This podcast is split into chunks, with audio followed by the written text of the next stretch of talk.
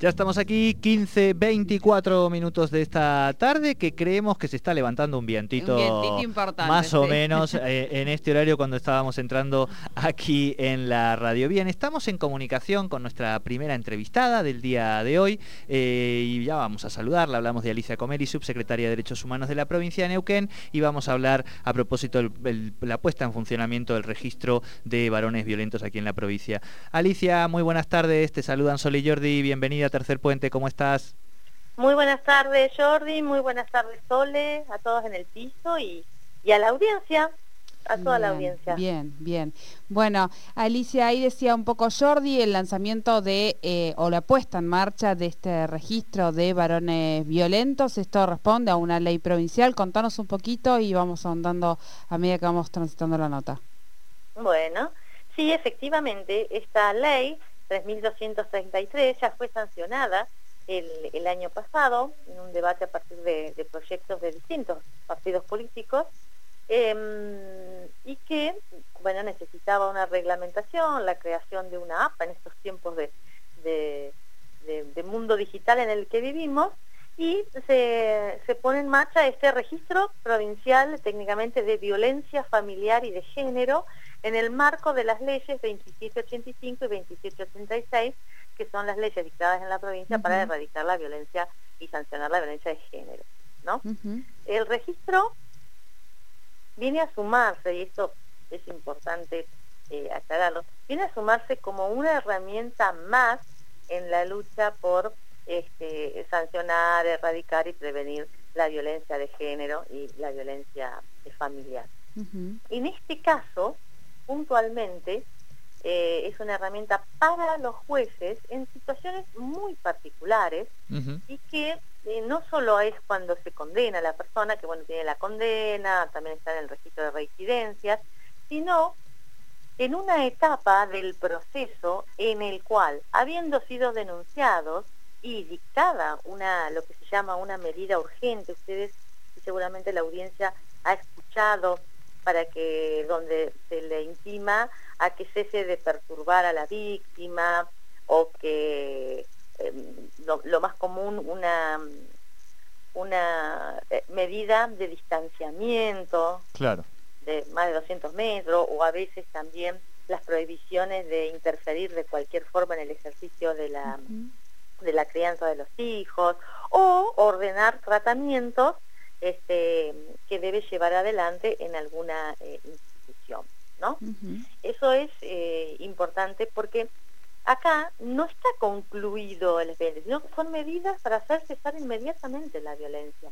Y cuando uno empieza a ahondar en las estadísticas que conocemos y que vemos, por ejemplo, de femicidio, muchas de las mujeres habían denunciado y tenían medidas restrictivas y frente al incumplimiento del, agresor no había nada para hacer. Bueno, lo que el registro prevé es que el juez pueda ordenar, incluirlas en el registro y a través del registro crear una serie de, este, acciones que le complican la vida ¿no? a, la, persona y tiene un montón de, prohibiciones justamente para hacerlo, por eso decimos que es una herramienta disuasiva cambiar ese patrón de conducta. Claro. Y esto sería una plataforma web que se diseña con el Tribunal Superior de Justicia y que en este caso va a ser exclusivamente operada por estos jueces y juezas en causas de, de violencias, ¿no?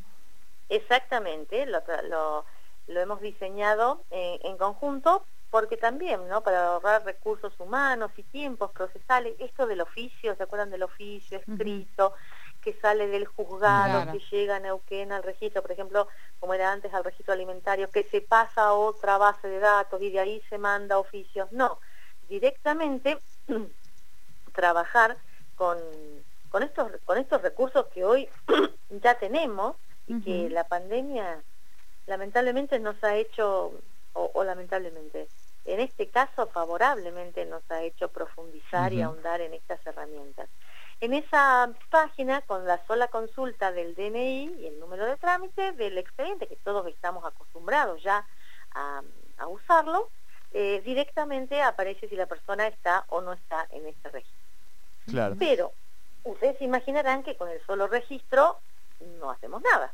No. lo más importante es la obligación que le crea a todo funcionario público, en primer lugar, de chequear, empecemos con la provincia y a partir de ahí avanzar con cada uno de los municipios, porque la obligación es justamente esta de permanentemente, es como para graficarlo, es como decir en tu computadora, tener abierto permanentemente el registro y cada vez que tengas que dar una licencia, una autorización de, para una licitación o aceptar una licitación, un proveedor, que se haga el chequeo de que la persona no figure inscrita en el eh, registro, bajo responsabilidad del funcionario que no lo haga, como un claro mensaje de basta, nosotros no toleramos, no vamos a beneficiar de ninguna manera posible a aquella persona que esté en el registro. Aspiramos a que sea muy dinámico, tenemos la experiencia de deudores alimentarios donde, no precisamente por amor a sus hijos, pero por otros intereses terminan cumpliendo. Eh, eso te iba a decir, que vos tenés un poco la experiencia del registro de deudores alimentarios que funciona ahí, que en base a eso también han podido pensar este instrumento y afinarlo, ¿no? Exactamente. Em, en muchos casos, bueno, hemos tenido casos de deudores alimentarios, hasta me, acuerdo de un candidato a concejal de una localidad del norte que regularizó años de incumplimiento porque quería presentarse. Después le habrá ido como le habrá ido, pero quiero decir, eh, mm, estas herramientas eh, apuntan a crear la mm, es, el mensaje, es la, bajo percibimiento, decimos nosotros, de inscripción en el registro, de que te va a ser mucho más complicada la vida de no cumplir una orden judicial. Y por ello no van a poder, por supuesto, ser candidatos a cargos, ni municipales, ni provinciales, ni ser designados funcionarios públicos, ni tener habilitaciones, concesiones, sesiones, permisos, o ser proveedores de Estado, o ejercer la docencia, la fuerza de seguridad. Em, incluso también prevé que para aquellas personas que hoy ya están en alguno de los estamentos públicos, municipal y provincial, que eh, por incumplimiento a una medida que, determina un juez o una jueza en la de violencia familiar, por ejemplo, deba ser automáticamente que entre en el registro ser considerada una falta grave. ¿Qué significa ser considerada una falta grave? En un sumario y puede llevar a la exoneración. Bien. Bien, bien. Ese es el mensaje que es más fuerte todavía que la registración, es decir, no lo toleramos. Eh, exacto. Por eso en ese sentido también, eh, bueno, me parece importante destacar que los links de descarga del registro están disponibles ahí en el sitio web del, Ministerio de Ciudadanía, nosotros lo compartimos también en las redes, porque ahora hay que, militar, vamos a decir, esta nueva herramienta que es muy importante por todos estos alcances que nos vas contando, ¿no? Sí, justamente en el Ministerio de Ciudadanía va a estar el link, de todos modos vamos a ir firmando convenios con los distintos municipios y organismos provinciales porque hay que cambiar muchas leyes, muchas normas, muchas ordenanzas, en el caso de los municipios, por ejemplo, la de recursos humanos, ¿no? Hay que cambiar la de recursos humanos y modificar ese procedimiento cuando se le hace un sumario a alguien, porque acá entra otra categoría que va a ser la categoría de falta grave frente a, las este, a estas violencias. Eh, en los pedidos y en las contrataciones, en las licitaciones. Y también, y acá eh, vale mucho lo que decís esto de, militar, porque tenemos que militar el, registro, cuando lo, presentábamos decíamos que hay una hay una un artículo que prevé que eh, podamos invitar a las cámaras de comercio, entidades crediticias, a que también se sumen.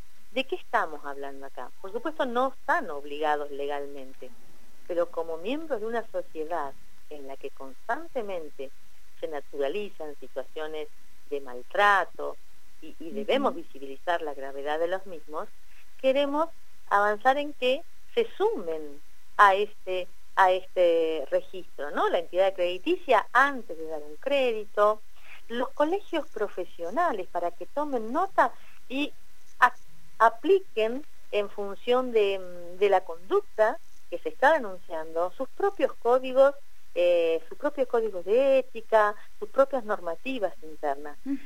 Porque eh, no vamos a poder con, ninguna ley, ni con, ni con más juzgados, ni con más registros si no hay una percepción de que la violencia de género no solo está en todas las esferas de lo público y lo privado, sino que es una, ahora que hablamos de pandemia, una pandemia con un trasfondo sociocultural que tenemos que combatir desde todos los frentes. Y el frente más eh, importante es eh, salirnos de la cultura de la violencia y de los estereotipos que no alcanzamos a reconocer. ¿No? no alcanza con decir las, los, las, los, las, los, las, los, no. Atrás del das, los viene él, son unas emocionales, son, ¿entendés? Claro. Entonces, lo, del registro es, vos también sos parte. Por ejemplo, los chicos en los medios. Bueno, vamos a hacerle una, una entrevista y una publicidad a este fulano de tal, que no chequeamos. ¿Por qué, por qué no nos sumamos a que no tengan espacio las voces de los violentos? Que solamente con cumplir la manda judicial, automáticamente la juez se lo levanta. Por eso es muy dinámico. No queremos perpetrar, eh, perpetrar agresores. Queremos justamente disuadir esas conductas agresivas. Exactamente, aunque sea por, en este caso, por miedo a, a, a todo este, esta, mm, sí, bueno, esta disuasión que se está haciendo desde los otros ámbitos, eh, por miedo me refiero al violento, ¿no? El, miedo que tenga el violento a ser eh, rechazado en el resto de los ámbitos por esta conducta, rechazado desde lo ético, desde, desde darle el lugar, aunque sea que su conducta se revierta o que, o que paremos con los violentos de esa manera, ¿no? Exactamente es que les quede claro que es un basta, porque esto está muy amparado por el silencio, eh, por, em, por la cosa oculta, ¿no? Eh, y muchas veces el miedo que no le tienen, parece, eh, a la ley, que no le tienen em, a, la, a, su, propia persona violenta, sí la tienen frente a la imposibilidad, no de sacar un cambio de conductor. Ustedes saben que hubo fallos, en el caso como decía Jordi, la experiencia la tenemos con alimentantes. Hubo fallos muy creativos de, jueces y juezas para tratar de hacer cumplir con la obligación alimentaria, porque un papel, como dice un, gran maestro, como un papel no le cambia la conducta a nadie. Pero cuando una jueza le prohibió entrar a una cancha de fútbol de su equipo favorito, empezó a cumplir.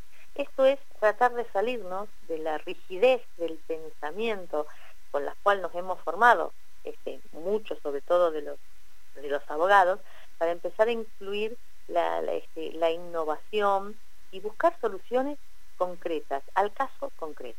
Bien, bien.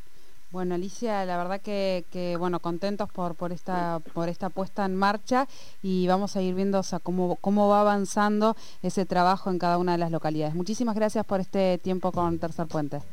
Gracias a ustedes, un abrazo. Un abrazo. Alicia Comeli, subsecretaria de Derechos Humanos de la provincia del Neuquén, hablando sobre el puesta en funcionamiento de este registro de varones violentos, algo sumamente importante y que todos, en absolutamente todos los ámbitos públicos y privados, debemos comenzar a militar. Eso fue un poco lo que, lo que hemos sacado de esta nota y vamos a tratar nosotros de militarlo desde aquí.